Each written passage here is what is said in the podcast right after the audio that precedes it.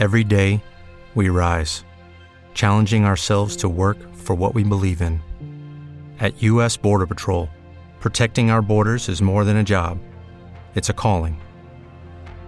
Agents answer the call, working together to keep our country and communities safe. If you're ready for a new mission, join U.S. Border Patrol and go beyond. Learn more at cbp.gov/careers. Este podcast forma parte de Evox Originals. Disfruta de este avance. La red marciana presenta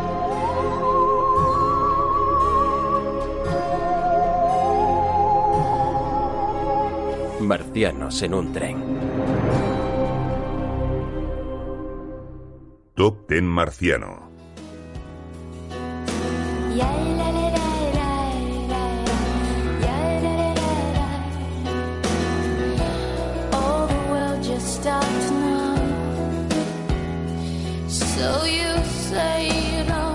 stay together.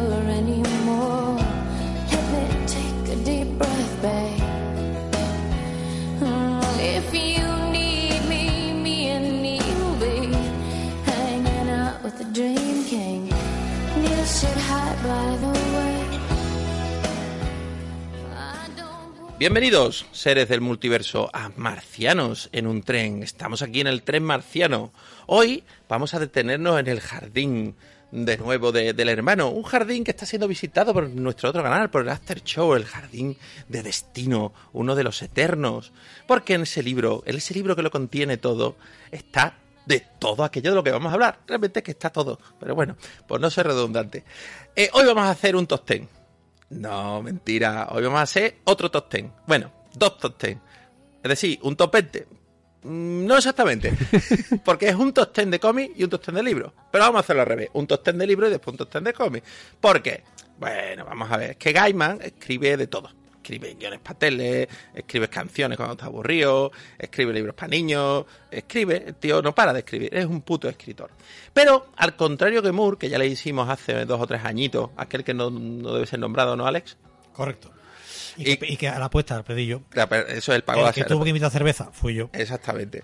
¿Por qué hemos querido hacer esta distinción con Gaiman? Muy sencillo. Gaiman, eh, sus novelas, muchas de ellas creemos que están muy por encima de muchos de sus cómics. No tanto con el barbudo de Northampton, donde sus novelas son mucho más inaccesibles, mucho más pedante, por decirlo de alguna manera, y no son, mm, o para nosotros al menos, y esto siempre va a ser, digamos, eh, eh, óbice en los top 10, que es nuestra opinión, ¿vale? No, no pretendáis que esto sea lo más objetivo del mundo, no son tan buenas como sus cómics. Las novelas de Moore son muy jodidas, Sí, niños. No las leáis. Ahí está. Muy complicadas. sí. Bueno, entonces, Gaiman sí tiene muy buenas novelas. Entonces vamos a hacer esta pequeña distinción. ¿Vale? Volvemos a repetir. Esto es subjetivamente la opinión de un servidor y la opinión de otro servidor, que como no puede ser de otra manera, es el editor que más admiro de la red marciana simplemente porque es el único que se digna a editarme a mí, Eusebio Arias. Hola, ¿qué tal? Sí, aquí estoy dispuesto a sufrir la edición, que es lo que se ha menester. Sí, Vamos, sobre todo porque como vamos a hacer dos top ten, se nos va a ir el programa a lo que no vea. Y bueno, y ya lo habéis escuchado, pues nos hemos traído aquí a, a uno más, con esto de hacer las tres voces, eh, al amigo Alejandro Monge. Saludos a todos, queridos oyentes, auditores o lo que sea eso que seáis. ¿Oyentes o oyentas? Ah, no, Oyentes. que acaban en es inclusivo. Claro, cojones. Ah, bueno, me callo. Esto de la Es, el oyente, la oyente, por tanto, los, les, las- los, les, oyentes, les les- las oyentes. les las oyentes, vale. Madre mía. Bueno, chicos, eh, ¿por qué hacemos esto en agosto, en este tórrido agosto? Aunque bueno, mentira, no estamos grabando en julio, pero ya sabéis, la magia de la edición. Porque eh, tenemos el estreno que estaréis disfrutando todos de Sandman en Netflix desde el 5 de agosto. Y que vais a tener dos programitas dentro del After Show, el día 17 y el día 22. Vamos a eh, analizar en esos dos programas los dos arcos, Preludios Nocturnos y Casa de Muñecas. Así que, bueno, este programita es para abriros boca en este veranito, en este caluroso agosto, para que leáis otras cositas eh, del maestro Gaiman, ya sean cómics o ya sean libros. Y no sé, ¿algo más que añadir, Eusebio? No, yo creo que nos espera un viaje lo suficientemente complicado como para empezar cuanto antes. Bueno, pues señor Paco, señor Federico, ¿qué tienen que contarnos hoy?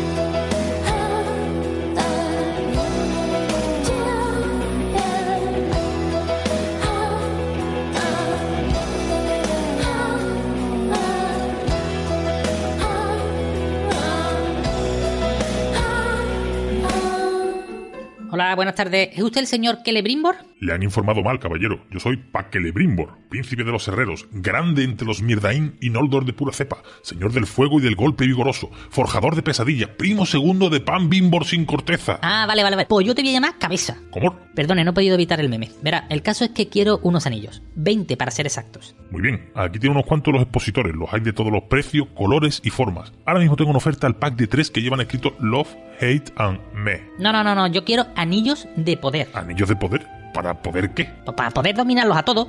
Me pone usted 19 de poder normales y luego uno de poder, poder, poder que domine bien, bien, bien. Mucho poder quiere usted. ¿Y para qué quiere dominar tanto? A ver. ¿Y a usted qué le importa? Vale, espera, ahora, ahora llega la parte en la que lo engaño. ¿Engañarme de qué? Oiga, que lo estoy escuchando todo. Sígame el juego o nunca terminaremos esta promo, hombre. ¿Promo? ¿Promo de qué? La de anillos de poder. Espere, ¿esto es la cosa esa del meta que le gusta a la muchachada ahora? ¿Me está liando para semejante mierda? Hombre, no vale. Si lo dice rompe la magia. No vale romper la cuarta pared. Lo que le voy a romper yo con el martillo es la cuarta vértebra, desgraciado. Y la tercera, y... y... Bueno, vale, vale, vale. Culpa mía. Si sabía cómo se pone, ¿pa' qué le brimbor?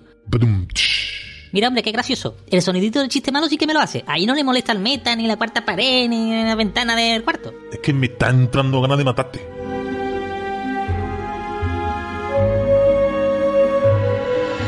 Vale, vale, aclaremos.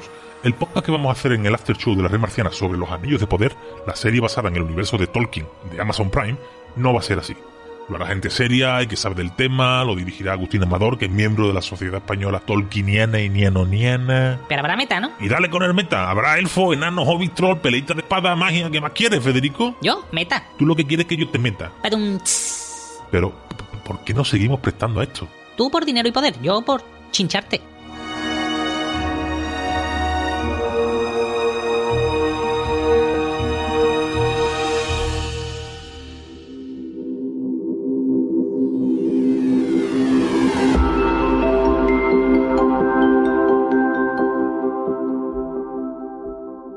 Bueno, novelas, libros, relatos, eh, todo aquello que no tiene dibujitos. O sí los tiene. O no exactamente, o no exactamente, Eusebio. Dibujito.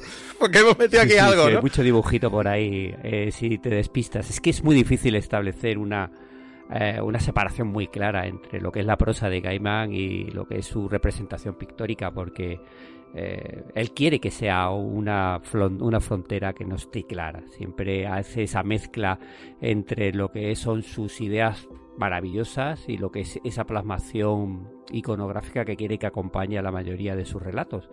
Porque es en el fondo Gaiman es un, eh, un adelantado de lo que se llama transmedia, es una persona que ataca lo que es la creación, la, el contar cuentos desde eh, todos los ángulos posibles enriqueciéndolo desde, por un lado, su capacidad eh, para imaginar las cosas más sorprendentes y por otro, eh, la capacidad que tiene también de mezclarlo con otro tipo de, de medios, desde que van desde fundamentalmente el dibujo, pero también hay otros, la televisión, la radio, el audio, el teatro. En todos estos medios ha ido eh, moviendo estas ideas suyas y, y nos ha dado obras absolutamente maravillosas. Vamos, lo único que le falta es explotar el tema del canal de YouTube o abrirse un canal de Twitch al señor Gaiman. Sí. Porque realmente Sí. en las últimas décadas hemos tenido adaptaciones a audiorelatos de, del propio Sandman, eh, tanto en español Sí, sí, como sí. en inglés. Eh, si buscáis en la podcastfera encontraréis eh, teatralizaciones o dramatizaciones de Sandman brutales. ¿eh? Sí, sí, sí. Hay, hay una oficial, la suya, la que han hecho en Audible. A mí no está mal, está curiosa. Yo la versión inglesa la he intentado ver, me gusta bastante más las voces en inglés que la de las voces que se han escogido en castellano, pero bueno, al propio Gaiman también ha leído, hay muchos libros que, que él ha leído, así que mm, es otra opción que, que tenéis ahí para poder llegar a su obra. Número 10. Y en el top 10 tenemos mitos nórdicos. Eh, mitos nórdicos es una... No se puede decir recopilación porque es una adaptación de todos los mitos de, de Odín, Thor, Loki y compañía, pasado por el prisma y por el humor más irónico, sarcástico, sardónico del señor Gaiman. Entonces vamos a tener un acercamiento mitológico bastante fiel porque como ya sabemos a Gaiman le gusta mucho la teología y es un gran estudioso prácticamente de todas las religiones a nivel mundial. Como hem- hemos comentado más de una vez, el tío es un sincretista. No sabemos si cree en algunas, pero digamos que las respeta todas. Y en los mitos nórdicos vamos a tener esas historias, las supuestamente originales. Olvidaros del Thor Ragnarok de Waikiki que acabáis de disfrutar el mes pasado. No, no. Estamos hablando de un Thor un poco más ceporro, un poco más grande, con un martillo un poco más chiquitito y con un complejo de inferioridad tremendo. Hay que tener en cuenta que ese hombre te parte la boca con un martillo. ¿eh? Sí. Sea, se pelea y te da en la cara con un martillo. Cuidado. Ojo. Y tenemos unos, unos Loki y unos Odín mucho más crueles, libidinosos, traicioneros, y con una caterva de personajes mitológicos que cuando se cruzan con los dioses nórdicos no acaban nada bien. Pero todo eso salpicado con un gran humor. Esta novelita, que lleva publicada desde 2017, aquí en España por la editorial Destino, la tenéis con un precio de 21 eurillos, ¿vale? Tenéis un muy bonito martillo en la portada, supuestamente el Mjolnir, con unas runas muy chulas y que es una un librito que si os gusta la mitología es muy ameno. No es, digamos, un acercamiento, por decirlo de alguna manera, tipo Robert Graves. Silmarillion, sin, o Robert Graves. Muy, muy bien. Sino es algo muy divertido donde cada relato, podéis leer un relato, cerrar el libro y otro día lo abrís y, y leéis el siguiente. Y ese humor lo hace muy llevadero. También hay que decir que el, el podcast también sevillano, Relatos Salvajes, del amigo Justo, ha adaptado bastante de estos relatos. Así que podéis ir buscarlo por ahí si queréis escuchar alguno de los relatillos y ver el tono de este librito. Sí, sí. Es un, es un libro que está bastante eh, cercano a las fuentes que utiliza. Esto, si habéis leído la Edda poética, la Edda en prosa y la saga de Gilles Scala Grimson, pues no os va a revelar nada nuevo. Pero es verdad que la adaptación que hace Gaiman es especialmente agradable. Es- es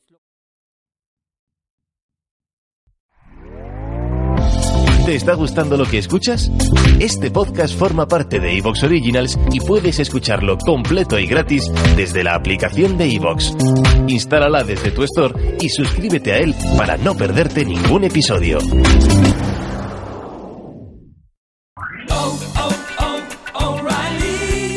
¿Necesitas ayuda? En O'Reilly Auto Parts te ayudamos. ¿Necesitas algún consejo? Te aconsejamos. Nuestros profesionales en autopartes están siempre disponibles para ayudarte a encontrar lo que necesites. Excelente servicio al cliente es solo una de las ventajas que ofrece O'Reilly Auto Parts. Los profesionales en autopartes. O'Reilly Auto Parts.